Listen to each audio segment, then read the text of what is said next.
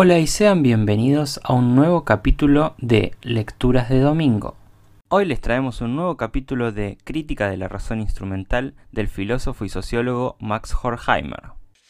Ni el contenido, los métodos y las categorías de la ciencia son una instancia superior a los conflictos sociales, ni se ven estos conflictos conformados de tal modo que los hombres, a fin de liquidarlos, aprobarían una experimentación ilimitada respecto de valores fundamentales. Tan solo bajo condiciones armoniosas, ideales, podrían provocarse mediante la autoridad de la ciencia cambios históricos progresistas. Es probable que los positivistas tengan plena conciencia de este hecho, pero no toman en cuenta su consecuencia, que la ciencia cumple una función relativa fijada por la teoría filosófica. Los positivistas son, en su actitud, exageradamente idealistas en cuanto a la praxis social, tanto como son exageradamente realistas en su desprecio de la teoría. Si la teoría se reduce a un mero instrumento, todos los medios teóricos destinados a trascender la realidad se convierten en un despropósito metafísico. Por la misma deformación, la realidad así glorificada se concibe como libre de todo carácter objetivo, que, merced a su lógica interna, pudiera conducir hacia una realidad mejor. Mientras la sociedad sea lo que es, parecería más útil y más sincero encarar de frente el antagonismo entre teoría y praxis, que ocultarlo mediante el concepto de una inteligencia activa y organizada. Semejante hipótesis idealista e irracional se encuentra más cerca del espíritu universal hegeliano de lo que pueden pensar sus astutos críticos, cuya propia ciencia absoluta está de todo de tal modo aderezada que adopta el aspecto de la verdad, mientras que, de hecho, la ciencia es sólo un elemento de la verdad. En la filosofía positivista, la ciencia hasta tiene más rasgos de espíritu, tanto que el espíritu universal que, en el sentido de la tradición de la mística alemana, involucra expresamente todos los elementos negativos de la historia. No se percibe con claridad si el concepto de inteligencia de Hooke implica el propósito definido según el cual la armonía social es resultante de la experimentación, pero es seguro que la confianza en las investigaciones científicas en cuanto atañe a los así llamados valores depende de una teoría intelectualista sobre la evolución social. Los positivistas, epígonos de la Ilustración del siglo XVIII, demuestran ser, en su filosofía moral, discípulos de Sócrates, quien enseñó que el saber engendra necesariamente virtud y que la ignorancia implica maldad. Sócrates trató de emancipar a la virtud de la religión. Más tarde abogó por esta teoría el monje inglés Pelagio, el cual dudaba que la gracia fuese condición de la perfección moral y afirmaba que las bases de ésta eran la doctrina y la ley. Es probable que los positivistas no admitieran para sí este augusto árbol genealógico. En el plenario prefilosófico se manifestarían seguramente de acuerdo con la experiencia general según la cual la gente bien informada comete con frecuencia errores. Pero, si es así, ¿por qué esperar la salvación espiritual de la filosofía sencillamente de una información más sólida? Tal esperanza tiene sentido únicamente si los positivistas se atienen a la homologación socrática de saber y virtud, o a un principio racionalista similar. La contravencia actual entre los profetas de la observación y los de la autoevidencia es una forma más débil del pleito de hace 1500 años acerca de la gratia inspirationis. Los pelagianos modernos se enfrentan con el neotomismo, así como su prototipo se enfrentaba con San Agustín. No es de ningún modo la cuestionabilidad de la antropología naturalista la que hace que el positivismo sea una filosofía deficiente. Es antes bien la falta de reflexión propia, su incapacidad para comprender sus propias implicaciones filosóficas, tanto en la ética como en la epistemología. Es esto precisamente lo que convierte su tesis en otra panacea más valerosamente defendida, pero inútil, debido a su carácter abstracto y a su primitivismo. El neopositivismo insiste con rigor en la recíproca unión, sin solución de continuidad, de sentencias, en la absoluta subordinación de todo elemento del pensar a las reglas abstractas de la teoría científica. Pero los cimientos de su propia filosofía están colocados de una manera altamente incoherente. Al mirar con desprecio a la mayor parte de los sistemas filosóficos del pasado, parecería pensar que las largas secuencias de pensamientos empíricamente no verificables contenidas en estos sistemas son más inciertas, más supersticiosas, más absurdas, en fin, más metafísicas que sus propias suposiciones relativamente aisladas, que simplemente se dan por probadas y se convierten en base de su relación espiritual con el mundo. La predilección por palabras o frases no complicadas que puedan articularse de buenas a primeras es una de las tendencias anti-intelectuales, anti-humanistas, que se evidencian en general tanto en la evolución del lenguaje moderno como en la vida cultural. Es un síntoma precisamente de esa neurastenia contra la cual pretende luchar el positivismo. La afirmación de que el principio positivista tiene más afinidad con las ideas humanistas de libertad y justicia que otras filosofías es un error casi tan grave como la presunción similar de los tomistas. Muchos representantes del positivismo moderno trabajan en favor de la realización de tales ideas, pero precisamente su amor a la libertad parecería fortificar su hostilidad contra su vehículo, el pensar teórico. Identifican cientificismo con intereses de la humanidad. No obstante, la apariencia e incluso la tesis de una doctrina rara vez dan indicios claros acerca del papel que cumple en la sociedad. El Código Legislativo de Dracón, de aire de severidad sanguinaria, constituyó una gran fuerza civilizadora. A la inversa, la doctrina de Cristo, en negación de su propio contenido y de su significación, se vio ligada, desde los cruzados hasta la colonización moderna, con una sangrienta inescrupulosidad.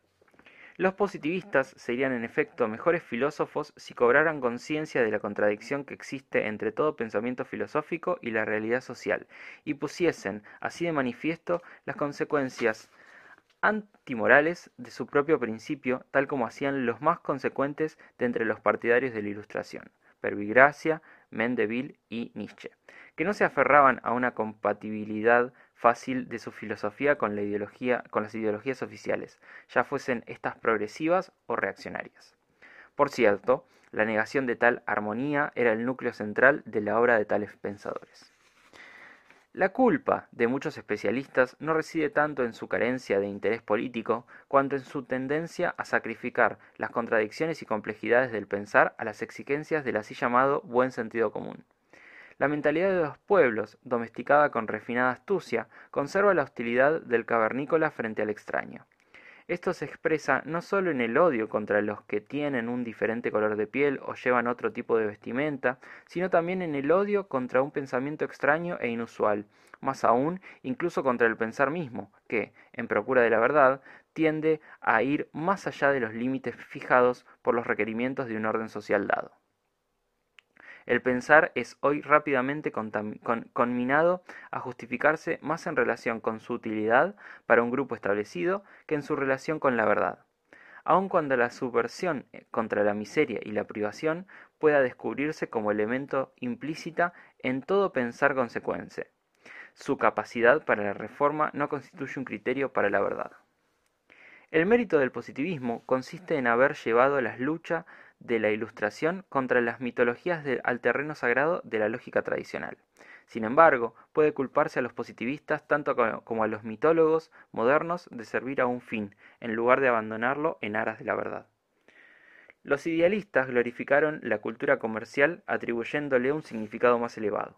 Los positivistas la glorifican adoptando el principio de esta cultura como pauta de verdad, de una manera bastante similar a aquella en que proceden el arte de masas y la literatura de masas actuales para glorificar la vida tal cual es. No mediante la idealización o interpretación orgullosa, sino mediante el hecho de repetirla, sencillamente, sobre la tela, el escenario o el film. El neotomismo es ajeno a la democracia, no porque, según argumentarían los positivistas, sus ideas y valores no responden a la realidad contemporánea, no reside tampoco ello en el hecho de que el neotomismo vaya postergando la aplicación de métodos que serían los únicos indicados para lograr la compleción de las condiciones sociales y la consiguiente facultad de dirigirlas. El catolicismo tiene fama de utilizar tales métodos. El tomismo falla porque es una semi-verdad. En vez de desarrollar su extrañeza sin preocuparse por su utilidad, sus expertos propagandistas la adaptaron siempre a las exigencias cambiantes de las fuerzas sociales predominantes, y en los últimos años también a los fines del autoritarismo moderno, contra el cual es necesario que el porvenir se asegure todavía, a pesar de su actual derrota. El fracaso del tomismo se advierte en su apresurada adaptación a fines pragmáticos, más que en su falta de practicabilidad. Cuando una doctrina llega a hipostasiar un principio aislado que concluye la negación, que excluye la negación, se hace propensa de antemano paradójicamente al conformismo. Como todas las ideas y todos los sistemas que, al ofrecer nítidas definiciones de la verdad y de los principios conductores, tienden a dominar durante un tiempo la escena cultural, tanto el neotomismo como el neopositivismo achacan todos los males a aquellas enseñanzas que son contrarias a las suyas. Las acusaciones varían según las formas políticas dominantes. En el siglo XIX, cuando naturalistas como Ernst Haeckel acusaban a la filosofía cristiana de debilitar la moral nacional con su veneno supranaturalista, los filósofos cristianos arrojaron el mismo reproche, de rebote, contra el naturalismo. Hoy en día, las escuelas enemistadas de estas tierras se acusan mutuamente de socavar el espíritu democrático. Intentan abonar sus argumentos ocasionales con dudosas excursiones al reino de la historia.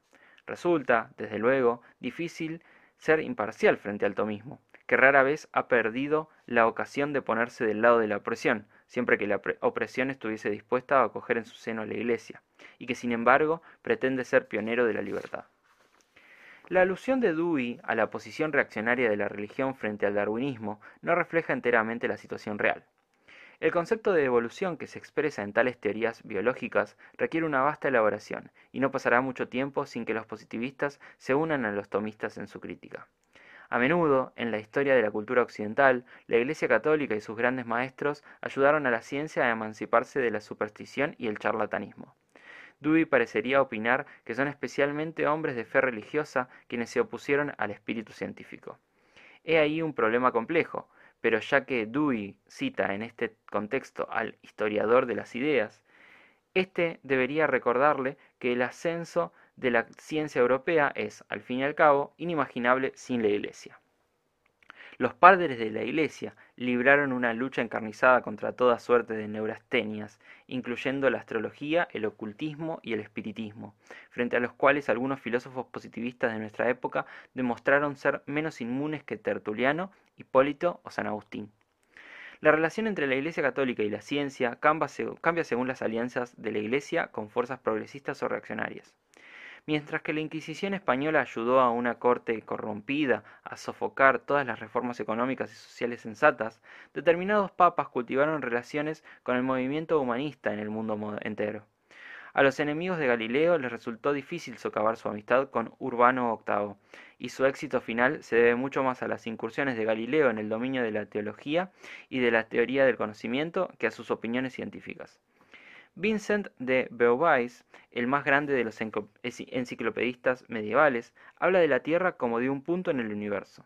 El propio Urbano parece haber considerado la teoría de Copérnico como una hipótesis provechosa. Lo que la Iglesia temía no era la ciencia natural en sí, estaba en perfectas condiciones de mantener a raya a la ciencia. En el proceso de Galileo le surgieron dudas acerca de las pruebas aportadas por Copérnico y Galileo. Pudo así pretender, por lo menos, que su proceso se basaba en una defensa de la racionalidad contra conclusiones precipitadas. Sin duda, la intriga desempeñó un papel importante en la condena de Galileo, pero un abogado del diablo bien podría decir que la vacilación de algunos cardenales en cuanto a aceptar la teoría de Galileo se debía a la sospecha de que fuera pseudocientífica, como la astrología o la actual teoría racial. Y aquí terminan nuestras lecturas de domingo. Espero que lo hayan disfrutado. Recuerden seguirnos en nuestras redes. Estamos en Instagram, TikTok, Twitch, Facebook, Twitter y YouTube como Sociología Espontánea. Nos vemos la semana que viene.